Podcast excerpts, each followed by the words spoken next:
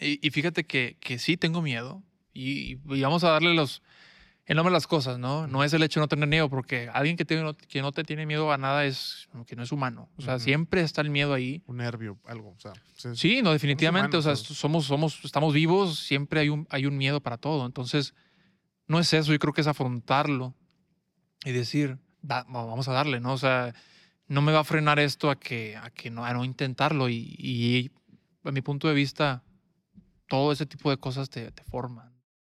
MeatSpad, en colaboración con Anetiv, es una plataforma enfocada en compartir conocimiento y fundamentos de la tecnología de la carne que sea accesible para la industria cárnica. En cada episodio platicaremos con especialistas y expertos acerca del manejo antemortem, producción, calidad e inequidad de la carne, entre otros. Esta plataforma es posible gracias a nuestros patrocinadores. US Meat Export Federation, Ultrasource, the new standard for innovation. Kerry es un líder global en la industria de la carne para el desarrollo de sabores, ingredientes no cárnicos y soluciones para las propiedades nutrimentales de alimentos. Meatspad, el podcast de la carne, presentado por Francisco Nájaro. Bienvenidos a Meatspot. Por primera vez te están entrevistando en vez de tú entrevistar.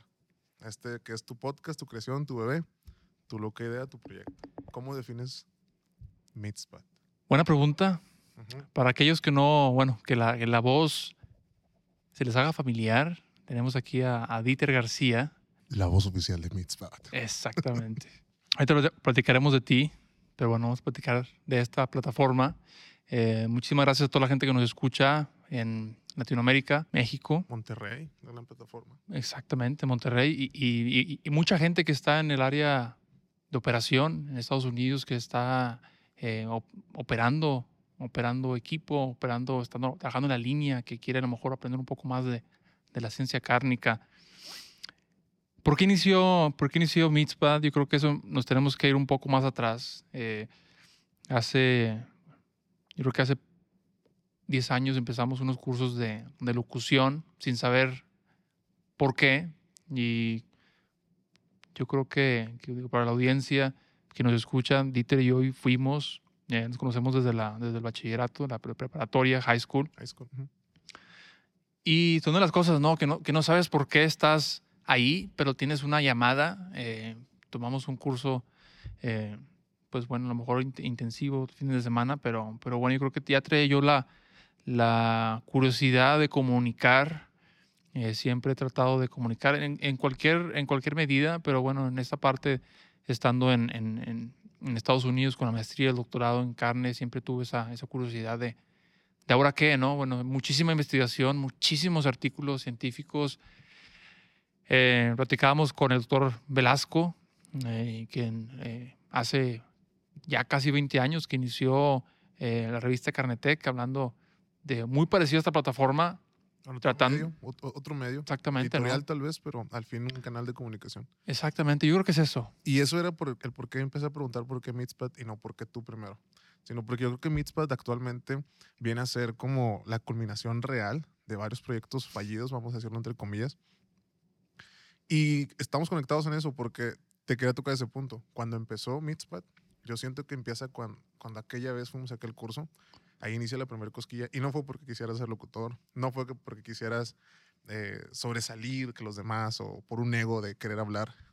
Yo me acuerdo, y lo voy a traer a la mesa, que fue porque te ibas a aventar como una tipo conferencia eh, para el alumnado de tu facultad y de toda la universidad, porque de venir a intercambio.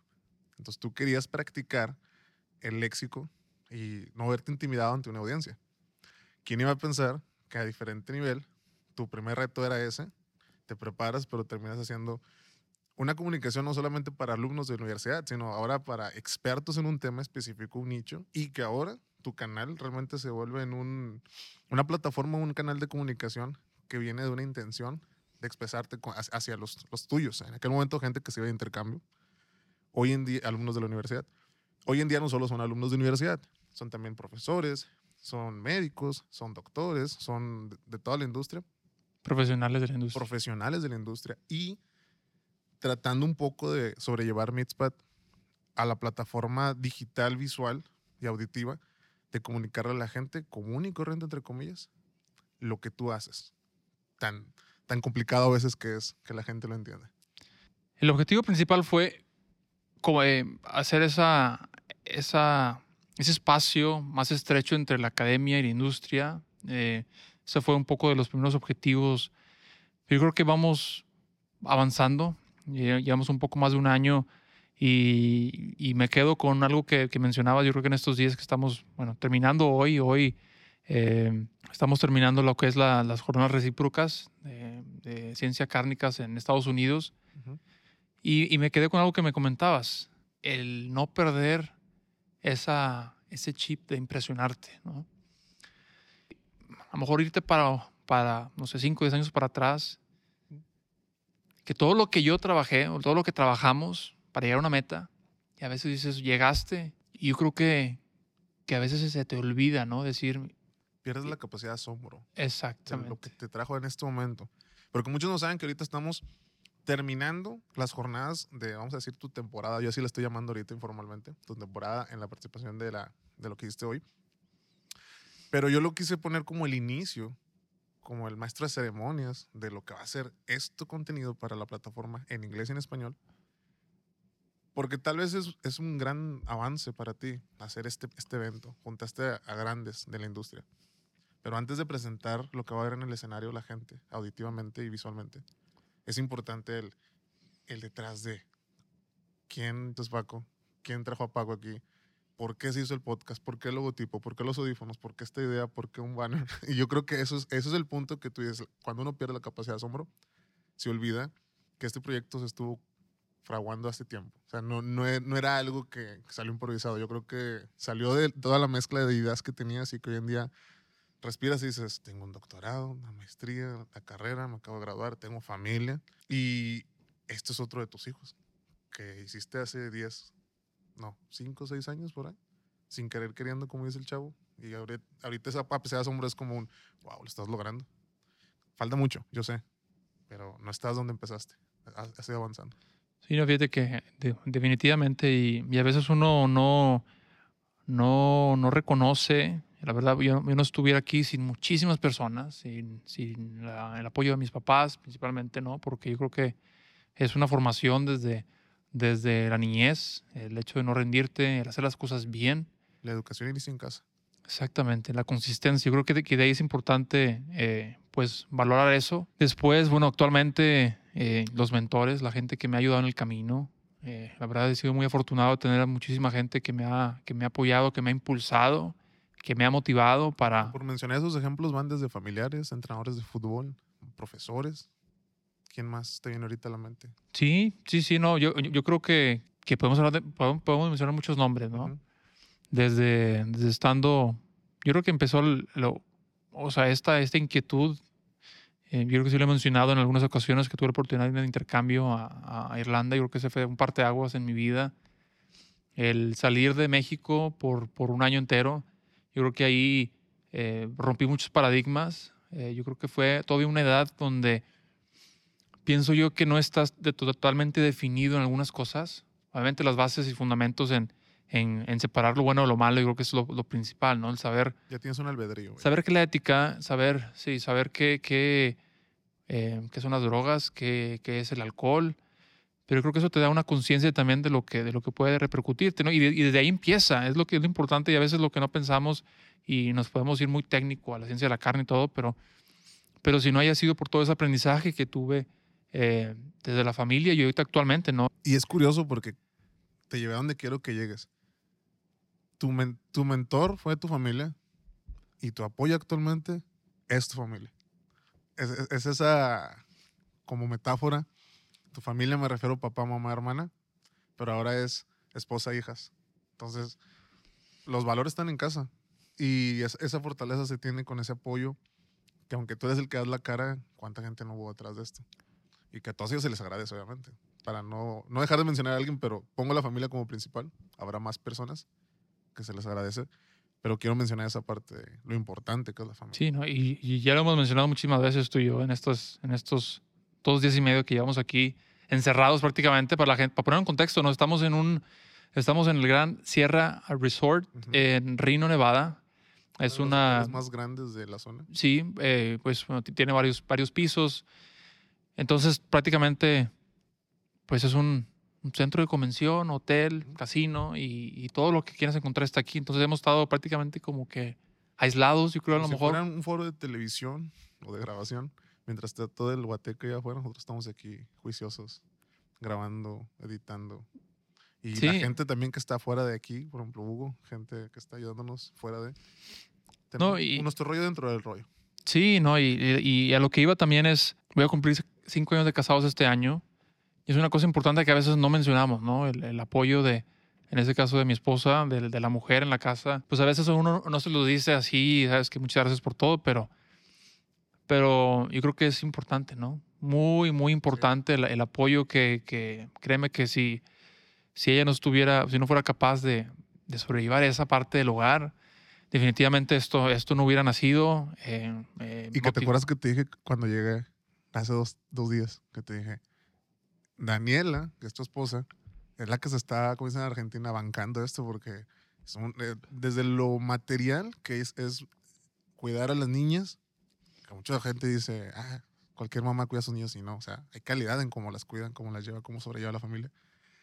Y en lo profesional tal vez de decir, dale, vas tú, dale, vete dos, tres días, dale, no sé qué, o sea, esa parte profesional que, que ella es importante, no está atrás del éxito, está yo creo que a la par de tu éxito, de lo que estás haciendo actualmente. Y que ella, me imagino, está contenta de lo que estás haciendo, si no, no, no estaría apoyándote. Y Fíjate que eso es lo, eso es lo bonito, ¿no? De, de- de a veces uno es el que está en la foto, uno es el que a lo mejor, El logotipo de la marca. exacto, la evidencia, pero la verdad hay muchas cosas atrás, hay mucho sufrimiento en cuestión de, bueno, pues no, no, fue, no fue gratis, no fue, esos cinco, cinco años de, pues, Sí, de estudio, hablamos- posgrado, fue, Por- porque hablamos ahorita de qué es, qué es Mitzpat, pero quiero pe- pegarme rápido a lo que es Paco, como te digo, de cariño. Quien es Francisco Nájar, su esposa, sus hijas, una familia de, vamos a decirlo, migrantes, que viene a este país, sacrifica cosas de la ciudad donde venimos, que es Monterrey, y no solo viene a ver qué hacemos, sino viene a innovar, viene a hacer raíces aquí también. Y esa es la historia detrás de, de- de de lo que eres también actualmente, de lo que es Paco. Un apoyo familiar en un país que no es el tuyo, un idioma que no es el tuyo, haciendo un proyecto que este sí es muy tuyo. Totalmente, totalmente de acuerdo. Y, y saliendo, yo creo que la clave, y el día de, bueno, el día de hoy tuvimos la oportunidad de grabar 10 episodios. eh, primera hizo primera vez que, bueno, iniciamos esto en la pandemia el año pasado, eh, encerrado, fíjate, encerrado en Linares, Nuevo León, eh, en la casa, bueno, de donde es mi, mi señora, por allá Ujú. estuvimos. Inició esto tratando de, de- de tiempo en la casa y bueno, ¿qué, qué podemos hacer? Veía muchas necesidades, ¿no? Y viendo a tu punto de tratando siempre de a lo mejor ha- hacer algo más para la, para la, para la- pues, para la industria, algo que dejar huella. Porque el día de hoy que, que yo no esté aquí, pues esto ya inició. Ya este paso de, por lo menos en esta, en esta ciencia, en esta, en esta área, ya inició y cualquier otra persona lo puede hacer. Lo, importante es eh, que ya empezó esto, esta plataforma para, para, para apoyar a la industria cárnica. Y yo creo que, digo, mencioné hace rato sufrimiento, pero también es más que nada sacrificio, de que uno hace Disciplina. conscientemente, sí, Disciplina. no, que sabes que vas hacia allá y no es fácil el camino, no es fácil Sí. el, el la salirte de la zona de confort, aprender este tipo de comunicación, pues es totalmente salirte de la zona de confort y, y yo creo que eso es eso es clave para mucha gente eh, que es Y yo, yo creo que no tener miedo, perdón que te interrumpa, porque pudiste haber dicho, estoy en mi zona, me hago un nombre en la industria, pero decir un podcast como que tal vez algunos dirán, "Mm, no es tan ortodoxo. No es mi idioma original, no es mi idioma nativo ujú".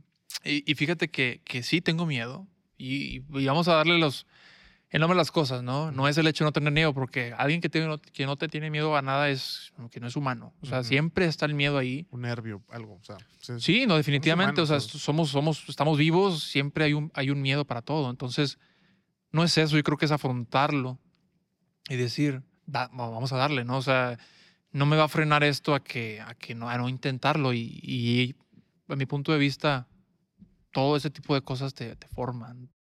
Este podcast es posible gracias a US Meat Export Federation México, con el objetivo de promover el consumo de las carnes rojas americanas, así como facilitar su comercialización en los mercados de la región. Te, voy a meter en un problema tal vez.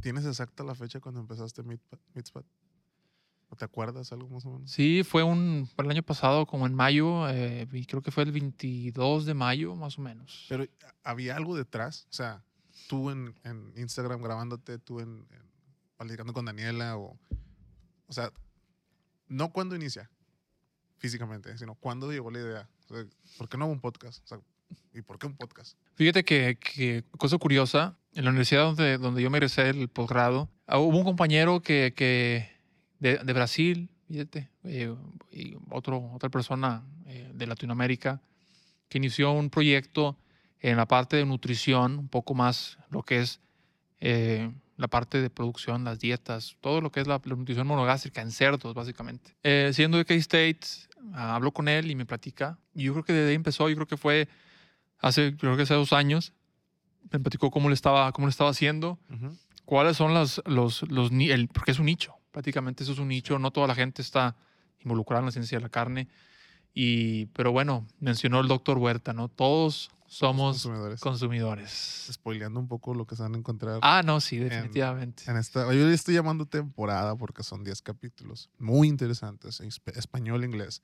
Y digo muy interesantes porque ajeno yo del gremio de la carne, ajeno yo de la industria cárnica, me pareció al estar en backstage súper interesante.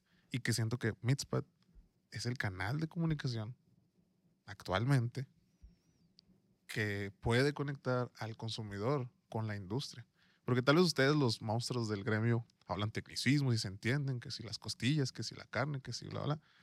Pero el humano común y corriente que al diario pone un podcast en su Spotify o en su carro, se puede perfectamente llevar 20 minutos de su vida en el carro escuchando cualquiera de los 10 podcasts que, que, que hoy se, se grabaron, ayer y hoy, y les va a dejar algo. Y eso yo creo que es una parte que tal vez inconscientemente tu inspiración de este podcast que hablas de tu, de tu colega Brasil, a lo mejor no lo estabas pensando de esa manera, pero hoy en día tienes un, un producto, vamos a llamarlo, que, que, es, que hace eso, conectar gente, conectar gente con algo que te apasiona hacer, algo que estudiaste. Es interesante. Definitivamente, ahorita eh, me, acordaba un poco de, los inicios y no fue fácil porque lo empecé este aún estando en el doctorado, estaba en el último año del doctorado. Y para aquellos que están en esa parte saben que la fase final de, de un posgrado es prácticamente escribir, poner todo lo que hiciste en cuestiones de investigación, ahora ponerlo en un documento de, de 100, 150 hojas Que en, en otro idioma diríamos como una tesis. una tesis, Vamos a prácticamente, sí, una tesis, una disertación. Ujú. Y, y a veces toma tiempo, eh, especialmente porque el inglés no es el idioma Nativo. propio, nativo de uno. Entonces, pues en ese año, pues sin importar, yo creo que lo, me aventé, por así decirlo coloquialmente, me aventé a hacerlo y, y ahí ahí va, ahí va, la verdad. De, eh, no ha sido un trabajo mío únicamente, aunque yo sea a lo mejor el que, el que dé la cara, pero ahí ¿Estás orquestando? Sí, tengo a, a bu- buen compañero, el doctor Phil Bass de la Universidad de Ojo, eh, que me hubiera gustado ¿no? que estuviera aquí hablando español. Español. Hay Eh, que hacerlo hablar español. Sea, hay que hacer el Algo. español, Phil. Eh, nuestros patrocinadores, yo creo que ese es uno de, las, de, las, de los apoyos que, que la verdad sin, e- sin ellos no, no fuera esto posible porque han logrado con ese apoyo, ¿no? Posicionarnos como estamos ahorita. Y, y pues ahí vamos, ahí vamos. Y quiero preguntar algo porque me incluye en esa lista. A la gente que no creía en este proyecto. Y escucha feo que diga que yo no creía en este proyecto, sino que yo decía, al no entender, primero a qué te dedicas, porque somos amigos, pero yo no entiendo ni de qué era tu doctorado. Yo nada más sé que tu carrera se llama Food Science. Fuera de ahí no sé qué haces, qué estudias. Fui alguna vez a ver el, el laboratorio, pero no tenía nada que ver con exactamente con lo que tú hacías, era como un trabajo. Pero el hecho de, de empezar este podcast en una pandemia, empezarlo desde casa con tus dos niñas que quienes tienen hijos saben que si la niña llora, que si quiere salir al parque, que si, pues ya te arruinó el, el, el buen de la palabra de la grabación. Y tus labores de persona, padre de familia, tienen que suspenderse, aparte de lo del doctorado que estamos mencionando. Y, a- y además, el que lo haces en una etapa que tal vez tú mismo no estabas confiando en lo que estabas haciendo. Simplemente te, te arrancaste.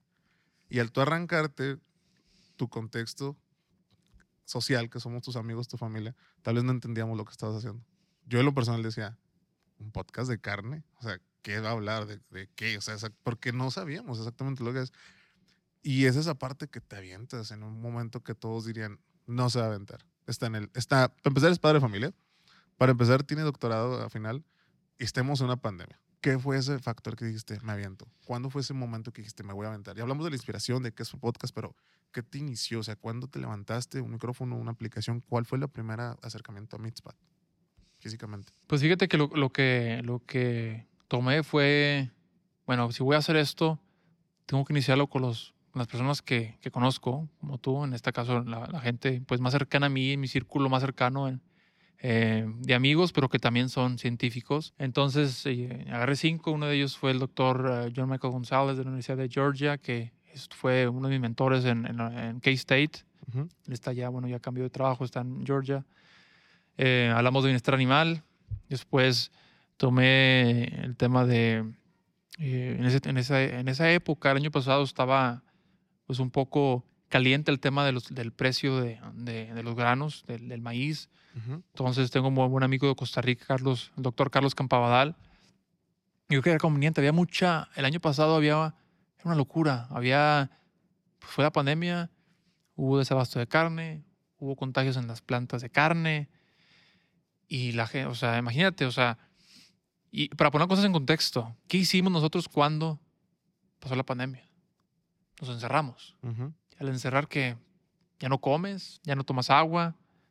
O sea, todo eso que viene detrás, que a veces no, no le damos la importancia del sector agroalimentario. O lo damos por hecho. No lo preguntamos. Porque lo vemos en el, en el refri del, de la tienda, lo pagamos y lo consumimos. Todo eso es una cadena súper importante que, que, existe, ¿no? Entonces, cuando, cuando a una parte, un sector de la cadena se, pues, es dislocada y este, este término se utilizó mucho tiempo, o sea, muchos, muchas veces el día de hoy, la parte de dislocarse, en el contexto de eh, falla se o... se daña. Ahí es cuando hay problemas. Cuando la gente deja de ver productos en el supermercado, sí. ¿dónde los consigo? Déjame ¿Quién comprar, los hace? Déjame comprar un cerdo y lo sacrifico. O sea, eso estamos como sociedad, y, y lo habíamos platicado en el podcast, como sociedad hemos hemos tendido en los últimos años a irnos del campo, estar más parte de las partes urbanizadas. Lo decía alguien de los expertos que no voy a spoiler para que escuchen los 10. Más de, fueron 10 en total.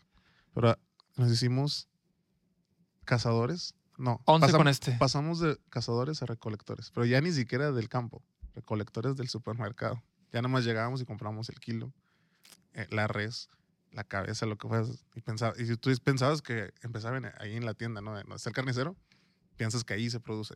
Y no saben la, industria que hay detrás de un producto que es parte de nuestra vitalidad. O sea, yo no, bueno, más como regiomontano, yo no me imagino una alimentación sin carne. Y honestamente, hasta hoy no sé de dónde venía la carne. No sé el proceso del rastro, no sé el proceso de alimentación, de los ejemplares, que hablaba uno de ellos también toda esta cosa que esta temporada tiene de información, que vino yo creo que a decir en la pandemia de rascarte la cabeza y de dónde sale el filete que me como en las, el, el, domingo en el asador. Curioso, ¿no? Sí, pues mágicamente no, no, viene, no viene de un mago, un mago no lo pone en el refrigerador, viene, viene de, de una parte y... Hay expertos. Ya, ya, eso, eso quería ir, ¿no? De, de, a veces no valoramos el trabajo de, del ingeniero agrónomo, no, no valoramos el trabajo de las de, lo que se hace en el campo, hablando desde, desde frutas y verduras, hablando desde granos, hablando desde ganadería. Eh, en el sector agroalimentario, bueno, pues fue, por lo menos el sector cárnico, hubo, hubo ciertas, eh, ciertos problemas que, que, afectaron el desabasto, por lo menos en Estados Unidos, y eso causó ciertos, eh, ciertos problemas. Y, bueno, como te dice, junté, junté un grupo de amigos donde pudiera hablar de esto eh, bueno, como, como, pues como amigos, pero de un tema a lo mejor más, más técnico y de ahí salió, la verdad de ahí salió, me fui a lo, a lo fraternal, a lo que estaba yo cómodo hablando de eso. y, y, pues tú sabes, ¿no? Ya cinco años estando, pues viniendo a conferencias como estas, pues uno, eh, pues hace contactos.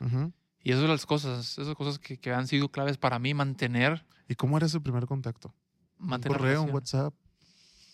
Porque estoy hablando, o sea, es que lo que quiero ampliar el panorama de esto. Es un podcast de carne. O sea, no existe. Sí existe, pero me refiero a que ¿cómo, cómo empezar algo que nadie ha inventado? ¿Cómo, te fuiste a decirle, doctor fulanito de tal? dos puntos. Quiero invitarlo a grabar a través de un teléfono un tema. O sea, ¿cómo empezó? ¿Te acuerdas de alguna anécdota así chistosa que te haya pasado?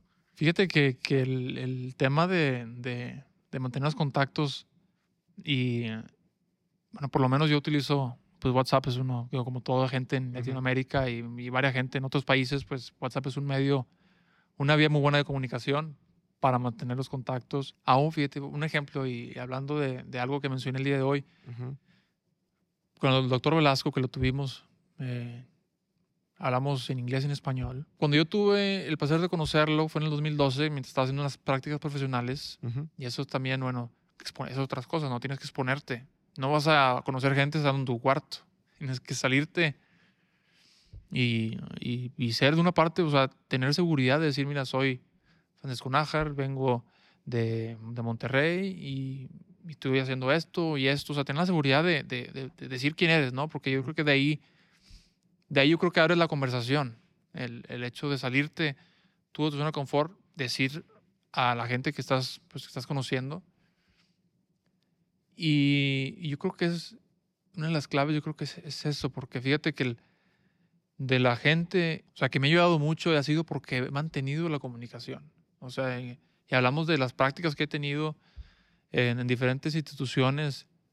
Obviamente, o sea, que yo creo que uno, o al menos yo pienso que, que es importante identificar, pues uno conecta con las personas, uno, uno siente, uno, no sé, considero que la intuición para decir, mira, te conozco, hicimos clic, a lo mejor hablando, te conectamos de una u otra manera Ujú. y, y podemos seguir en contacto. Entonces, pues es una de las herramientas que he utilizado. O sea, yo tengo, que tengo gente que desde inicié la primera, desde el primer semestre que, que uno hace, pues tiene la intuición de que, ¿sabes qué? Mantén el contacto. Mantener el contacto y, y eso te abre puertas porque no sabes Sí, sí, sí. esa persona en 10 años, 15 años dónde va a estar. ¿Quién va a ser? ¿Con quién y- te va a conectar? Exactamente, ¿no? Y también hablamos de a lo mejor del lado opuesto, el, el no romper puentes, como decimos en inglés, eh, don't burn bridges, Ujú. pues nunca sabes que la persona a lo mejor que tengas algún tipo de, de roce o, o un malentendido donde a lo mejor después va a ser tu jefe. Entonces yo creo que siempre hay que mantenerse al borde, o sea, tener un equilibrio, ¿no? Porque tampoco te vas a dejar si tienes a una persona que, que está a lo mejor abusando Ujú. no sé, de, de alguna u otra manera, a lo mejor en el trabajo o, o no sé, que está, que está usando la confianza, pues tener un equilibrio, ¿no? De, de- de- de identificar eso. Y créeme que, que eso me ha ayudado mucho en, en, en términos de identificar esa relación con la persona. Y si no es, pues alejarte. Ujú. Eh, pero no quedar mal. O sea, puedes aún, aún y eh, en otro, porque lo vas a volver a ver, pues hay conferencias, hay, y en este nicho, hablando en mi persona, yo creo que cada quien en su nicho que se, se encuentre, eh, pues es un, es un grupo de personas, un grupo muy pequeño. O sea, decimos, bueno, es un grupo, tenemos aquí a lo mejor 300, 400 personas aquí en, en esta conferencia, pero, o sea, son los que hay.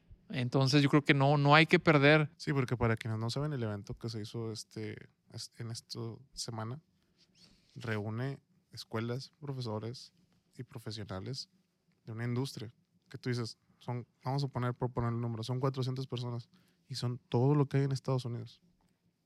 Entonces, y hay gente que aún así no son nativos de, de aquí de Estados Unidos, son latinos también. Entonces, imagínate si, si, si nos fuéramos a Monterrey, por poner un ejemplo, ¿cuánta gente sería? Entonces, el mantener un contacto es importante por lo mismo, porque tú no sabes el día de mañana qué es lo que vas a estar creando. Como lo que te ha ayudado es esa filosofía de vida y va a la mano de lo que estás, de lo que estás haciendo. Y que, bueno, cabe recalcar, quiero hacer una mención personal, que eres un rockstar aquí en, la, industria porque esta idea que tienes hace que volteen y te vean. Dos, tres reuniones que tuvimos oportunidad de cruzar palabras con otros de aquí mismo del evento, te identifican como "Ah, el podcast, el podcast, el podcast. Y es como, es cool, porque al principio lo, lo iniciaste en Linares con un celular tal vez, pero estás ahora en uno de los eventos importantes del gremio haciendo labor con gente que reúne a los mejores. Y los reúnes tú. pero yo lo veo de la manera que es mucha responsabilidad. El hecho de, de que me hayan dado la oportunidad y la verdad, pues, cuando, cuando recibí el- el- la, la noticia de que de- me estaban invitando a esta reunión tan, tan prestigiada, que es una de las más prestigiadas o la más prestigiada en el, en el sector cárnico, ciencias de la carne, En el país. AMCA, Ujú. que valoren, ¿no? O sea, que, que hayan volteado a ver a, a- a este proyecto, eh, no siendo de este país. Y la verdad, pues, es lo que me da es más responsabilidad de seguir haciendo un buen trabajo, seguir siendo consistente, eh, entregarle a la, a la audiencia buen contenido. Y, y no es fácil porque de una u otra manera tienes muchos mini sectores o mini, mini segmentos, tanto en la ciencia de la carne, que puedes hablar de inocuidad, puedes hablar de, de producción, puedes hablar de eh, química, puedes hablar de biología del músculo, puedes hablar de bienestar animal, puedes hablar de color de la carne. O sea, hay- un mundo de temas que puedes... Y, y que cada uno es experto en lo que me Y da- que cada- eso es que eso es lo bonito, ¿no? De, Sí, de- es lo que me de- sorprende ajeno a la industria. Ejemplo, por poner algo, experto en músculo de vacas. Y, y traes a un experto en músculo de vacas que tienes que tener responsabilidad de mantener el tema con la persona que estás hablando, porque no es cualquier hijo fulano, es un experto que así como tú estudió años, tiene una trayectoria de que tú lo traigas aquí a perder el tiempo, pues como que no. Entonces me doy cuenta en, la, en lo que uno ve backstage que todos se quedan sorprendidos. Todos se quedan como con ese comentario positivo de que, oh, este, la experiencia y que qué cómodo. Y, porque tal vez es la primera vez que los hace salir de su zona de confort, de algo que les gusta y que llevas con respeto el tema y se nota que lo manejas. Y fíjate que eso, eso es la, yo pienso que eso es la clave de esto, lo que lo hace, lo que lo hace digerible. Eh, uno de los, de los, no voy a decir quién es, pero uno de los invitados es una persona que tiene muchísima investigación en, en calidad de cerdo y res, Ujú. eh, mu- muy, muy inteligente, y a veces es, es muy difícil empezar una conversación con una persona con un intelecto tan alto, porque Llegan a tener conversaciones tan intelectuales que tal vez dicen, ¿really? ¿Un podcast? ¿Y qué más a preguntar tú a mí? Y están aquí, se sienten y es como un, wow. Quería hablar este tema y me lo preguntó y me sacó información que tal vez en una charla con un vino no me hubieran sacado. Sí, y, y- eso es lo, lo más, yo pienso lo que, lo que es más difícil, ¿no? ¿Sabes?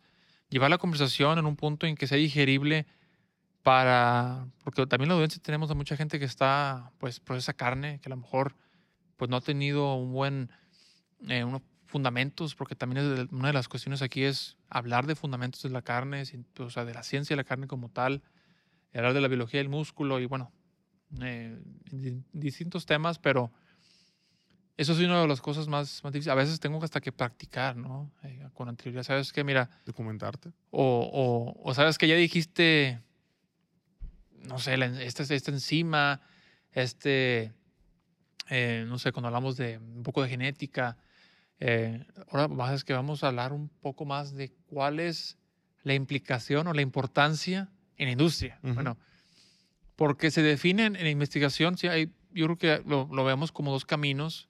Eh, le llaman el Applied Research, que es la investigación aplicada, y le llaman el Basic Research, que puede ser a lo mejor los, la investigación en el, en el laboratorio, ¿no? que es la, la- la investigación básica, que va muy orientada hacia, hacia hacer eh, ensayos en el laboratorio y ver cierto tipo de, de, puedes hablar de proteínas o, Ujú.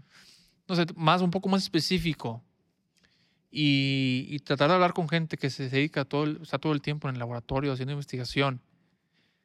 Sacarlo de zona de confort y hablar de que, ¿sabes qué? Mira, esto ahora vamos a hablarlo de un tema digerible para que la gente entienda, porque es un tema muy importante. Aunque estés trabajando en, la- en- en el tema de esto en el laboratorio, tienes que a lo mejor pasarlo y ver por qué es importante tu investigación para la industria, porque eso es el objetivo de esto. Sí, sí, sí. Que O sea, salir del laboratorio donde hay tubos de ensayo y probetas, a pasar a la cocina con copas de vino donde platiquen algo más ad hoc para que la gente entienda qué están aportando.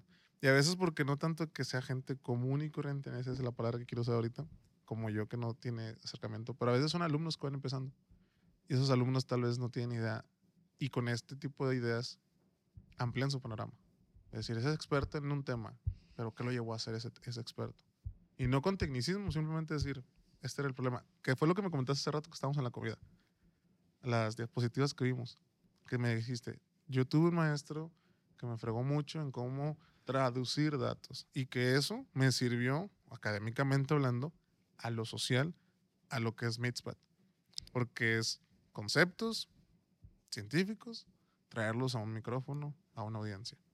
Fíjate que eso es, eso es también una parte que, que, que- pero, pero no lo ves. O sea, no, no entiendes tú cuando estás recién llegado Eh, Sí, o sea, no estás en la clase diciendo, ah, esto me va a servir para el Sí, no, claro que no. O sea, estás, llega- llegas al año y, y- y te empiezan a bombardear de preguntas, te empiezan a bombardear de tienes que presentar de esta manera y es una, o sea, es un bombardeo. O sea, es, es una, pero es una, es algo positivo Sí.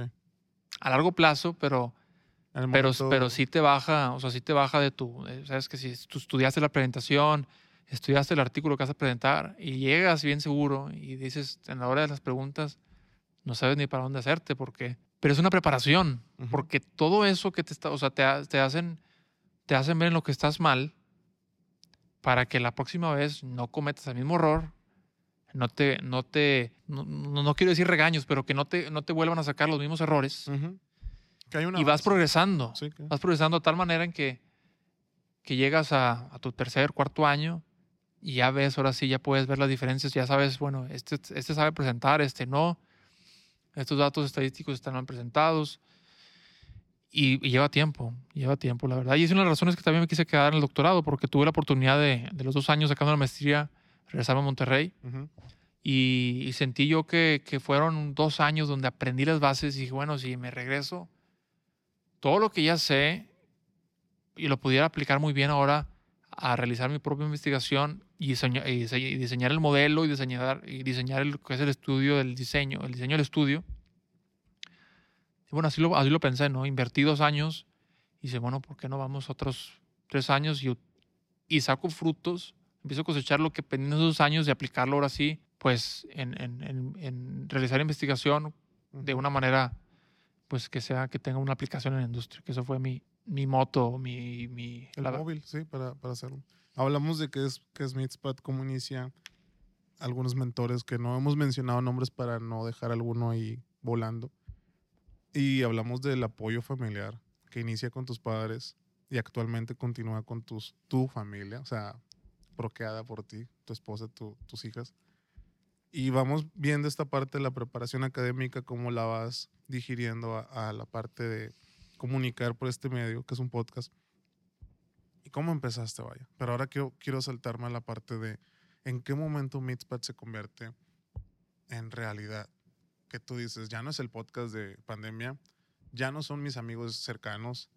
¿Cuál fue tal vez tu primer invitado que dices, llegó por alguna relación pública que fue como el primer invitado serio, no amigo, no cercano, que te tomó en serio la primera vez? ¿Quieres decir nombres? ¿Te acuerdas del, del tema? Sí, no, no, no. Y, y una de las ¿Cómo cosas... O sea, ¿cuándo ya cuajó Meetspad? Fíjate que, eh, cosa, cosa curiosa, eh, y todo pasó como que, el- yo creo que estamos hablando de mayo, pero a lo mejor por septiembre, octubre del año pasado, Ujú. donde ambicioso yo dije, bueno, ya tuve esto, ahora ¿por qué? ¿Por qué no entrevisto a los mejores? Que a veces, o sea, son Porque, las- tú, porque tú, tú te arrancaste con tu nicho. sí, tus amigos, sí, que sí, sí. No es que no fueran los mejores, pero tal vez eran los que estaban cerca. Pero en este momento donde tú dices, y si vamos sobre los, los Fíjate, eh, Shark. Eso, eso fue, la, eso fue la, la, la visión mía. Yo creo que tú fue el parteaguas fue entrevistar a tres personas. Digo, puedo decir más, pero bueno, personas a, a- a esa, a esa etapa. No quiere decir que los que estuvieron detrás o antes no, no fueran no fueran buenos o excelentes en su área. simplemente que eran más cercanos a ti. Sí. Ahí no. Entonces, a- así de no conocerlo, eh, que, que pues fue el doctor Gerard de, la, de Virginia Tech, Ujú. hablando de, de, de la química del músculo. Ujú. Hizo un excelente trabajo hablando de, de, pues de, una, de una cosa que es súper complicada cuando te empiezas a hablar de química del músculo, que a veces te pierdes. Eh, hablar de fibras musculares, hablar de, de- de la calidad de la carne, un poco de las diferencias bioquímicas entre los músculos, entre la misma canal, cuáles son suaves, cuáles no son suaves, por qué unos son suaves, por qué no son suaves, músculos de locomoción, músculos de, de soporte. Y ese, bueno, recientemente lo, lo, acabamos, lo traducimos al español. Wow. Eh, O sea- autor de un autor, fíjate, autor de un libro que, se- que se, se, pues se llama Principles of Meat Science principios de, de la ciencia cárnica, es el miedo, porque cuando yo les pregunté, oye, tengo esto, quisiera, tengo preguntas, porque lo que, lo que inició, como inició esto, yo recibía preguntas de, de, de gente que sacrifica animales, que procesa carne, pero que no tiene los recursos de las empresas grandes para tener para tener los conocimientos o tener gente con maestría o con posgrado en ciencias cárnicas Ujú. y, y cuando, cuando te dicen, claro, vamos a hacerlo. Y muchas de las veces tienes que ser consistente porque se les olvida. O sea, ellos están en su mundo, su están haciendo, están, Sí, están, sí, están- son líderes en su área, tienen a 5, 6, 7, 8 investigadores bajo de ellos, bajo su tutela. Ujú. Están, están ocupados. Pero que te den media o 40 minutos de su tiempo para hablar de esto Wow. o de, de un tema específico, la verdad es lo que digo, es, una- es que sin, sin ellos es que esto no es mío, eso es prácticamente propagar la información que ellos saben. Eh, después eh, fue el, entrevisté al doctor Ramanathan, otro, la persona, otra de las personas eh, líderes en, la- en el color de la carne, estuvimos Ujú. también en la, en la de inglés, doctor Chris, Chris Calkins, que, que recibió un premio en- en- ah, recientemente, y son nombres que, pues, sí, ah, doctor Chris Calkins. O sea, por eh, ejemplo, con, con el Dr. Chris, ¿tú tuviste primero el, Light Derby y después fue su premio? ¿O ya sabías que iba a ser premiado o ya estaba premiado? No, él fue premiado después. Fue premiado, o sea, tuvimos la entrevista y fue premiado, pero por otra cosa. Por, él ya está por Pero solo hecho, jubilarse. pero el solo hecho que tenga un premio es como que sí, le da más valor también. Sí, no, y, y fue uno de los, y, y hablamos con el doctor Velasco de eso, fue uno de los líderes en, en, en algunos, en algunos cortes de, de carne, que son cortes alternativos, como el flat iron, que, que fueron las personas que, que descubrieron o, o o lograron comercializar esos cortes. Son personas, son, son gurús. Que para quienes no entiendan traducción es como si no existiera el ribeye y él inventó el corte ribeye. Por- Algo por así. decir, o sea, lo estoy traduciendo súper básico. así. Algo así. O sea, o sea, Él descubrió esta parte de la red, se puede consumir y le vamos a llamar. y es suave y se puede comercializar y este es el mercado. Comercializar para la gente que de plano no sabe qué rollo es venderlo. O sea, en pocas palabras, venderlo en una carnicería, venderlo en un supermercado. Esta persona inventó un corte No inventó porque ya estaba en la canal, pero sí descubrió, descubrió que que se puede comercializar. eh, sí, porque en Estados Unidos se tiende mucho a sacar cortes y mucho corte se va al recorte para, para hacer carne molida o todo. Bueno, Es- estoy tratando de traducir por si alguien ajeno al- a, como yo soy lo llegara a escuchar este, este que es- creo que va a haber gente que va a escuchar este, este podcast por curiosidad. Trato de traducir las cosas que, que a lo mejor uno va aprendiendo aquí en backstage, pero está padre que la gente sepa con manzanas y peras. o las sí, no, definitivamente a veces, a veces se, se- se se me olvida de, de hablar de, bueno, hablamos de tecnicismos, ¿no? Y terminología un poco, un poco más científica. Y luego después llega eh, el doctor Phil Bass. Fue, hubo, hubo una conexión, puede decir indes- indescriptible, pero bueno, eh, hubo algo, hubo una chispa Como con él. El fútbol, el delantero, ¿no? La pareja delantera. El que mete goles. El que mete goles. Como que tú estabas pasando el balón y tú, eh, este, este remata gol. Fíjate, un, un amigo, eh, Brandon Gehring, que estuvo, que estuvo con nosotros en, en Ultrasource, en la empresa que actualmente trabajo, y después está en una empresa que, que, eh, que vende tripas, etcétera. El- el- Lo entrevistamos y, Ujú. y me dijo, o sea, tienes que entrevistar a Phil Bass. Yo no lo conocía al doctor, al doctor Bass. O sea, él fue el conecte, vaya. Él fue con así, me dijo, mira, este, este sabe, o sea, tienes que tenerlo en tu podcast. Tú viviendo en Kansas. Y él el vive en Idaho. en El Idaho, doctor Bass vive en Idaho. Idaho, que Idaho está casi pegado a Canadá. Sí. muy en el norte. Le mando un correo al doctor Vaz eh, diciéndole, "Eh, Brandon me mandó su contacto, eh, quisiera hablar de, de algún tema que, pues, que esté ahorita realizando, algo, algo relevante. Y me dice, "Pues, estoy trabajando con dry aging, Ujú. eh, maduración de la carne, y es un tema que, pues, que todo el mundo está tratando de, de, de hacer dry aging o, o, o en los restaurantes, eh, inclusive en los supermercados, encuentras productos que son madurados o añejados.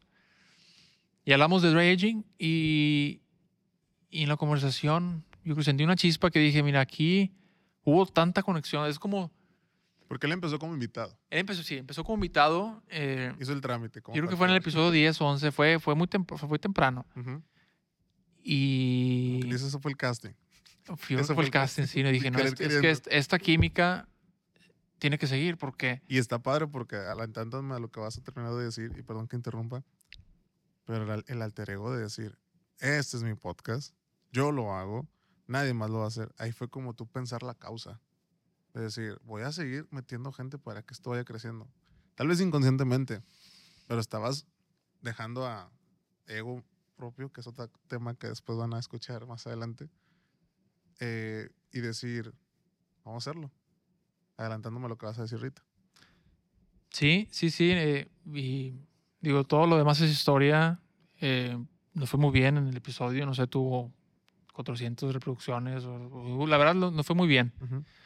Que en un nicho son muy buenas reproducciones. Mucha gente dirá, ay, yo pensé que eran 5000. O sea, en, en un mercado de nicho, si estamos hablando que aquí hay 400 expertos y te ven 500, eso quiere decir que te está Lo que pasa es que cada persona por lo general es de una, es de una empresa. Ujú. O sea, es una o dos, o dos, tres personas de una empresa. Entonces, el, al, al alcance, pues, pues, pues, digo, ahí está, ¿no? Y tenemos otros, otras métricas, tenemos Instagram, tenemos, eh, empezamos ya con el canal de YouTube. Y bueno, Sí, o sea, es, un proyecto que no se va a hacer de un millón de followers en dos por- días. porque es un nicho. porque es un nicho. Exactamente. Pero dentro del nicho, tiene un buen. Tuvo una buena reacción. Sí, fue, 400. sí, fue, fue, fue, tuvo muy buena respuesta. De ahí fue donde te, te diste cuenta que algo haya pasado. Sí, platiqué con él y dices que eh, yo creo que estaría padre seguir haciendo algo así. ¿Cómo te dijo que sí? ¿Cómo no te mandó la goma si tenía cosas que hacer? Porque él también le tuvo que seducir la idea. O sea, ¿qué, qué crees que haya conectado ahí para que sea como partner de idea? Decir, sí, vamos a hacerlo. Ti- eh, Tiene un perfil muy, muy único el doctor Bassi. Ya lo, de hecho, ya lo tuvimos, ya está en nuestro canal también. Ujú. eh, eh, ya está también en YouTube cuando lo entrevistamos. Tiene un perfil muy único porque él estuvo en la industria muchos años, casi nueve años en la industria, eh, trabajando para CIB, para la gente que a lo mejor eh, esté, o sea, el Certified Angus Beef, Ujú. lo que es el- el- la carne eh, Angus. Después hizo la transición a la, a la academia. Entonces, eh, el perfil es único porque ella entiende las necesidades de la industria. Ahora puede irse a la academia, hacer investigación, Ujú. atacando esas necesidades que tiene la industria. Entonces, digo, platiqué con él, eh, vamos, a, vamos a darle. Me, me- me gustaría que, que hiciéramos esto juntos. Me dijo que sí. Y, como te digo, el resto es historia. Estamos haciendo, por lo general, siempre estamos él, el invitado y yo. Ujú. Y no sé, te digo, es una, una de las cosas como que ya lo. De hecho, esta semana es la primera vez que lo conozco en persona, porque toda la Eso fue pandemia- lo sorprendente. Por la pandemia, los podcasts para la gente que nos escucha se grababan vía Zoom, no se editaban. Esta es la primera vez que tanto tiene contacto él con, vamos a decir, con un partner de, de podcast, su co-host o su host invitado, no sé cómo sea la- el correcto término. Y es la primera vez que se ven en persona y es la primera vez que tienen invitados en persona. Y lo que ustedes van a ver en esta temporada realmente es como si estuvieran años con este podcast, años con esta escenografía, años y se nota muy, muy rápido el cómo se, se van comunicando porque gente ajena como un servidor a lo que es el gremio entiende la rítmica y dicen, wow, uno se calla, el otro empieza. Y luego este empieza, parece que es un guion y les los juro que no hay un guion. Y se calla el otro cinco segundos el otro entra y parece como que se hubiera ensayado el podcast. Sí, sí, yo creo que eso, eso es lo bonito, ¿no? Es lo que hace único esto. Eh, nos complementamos en esa parte.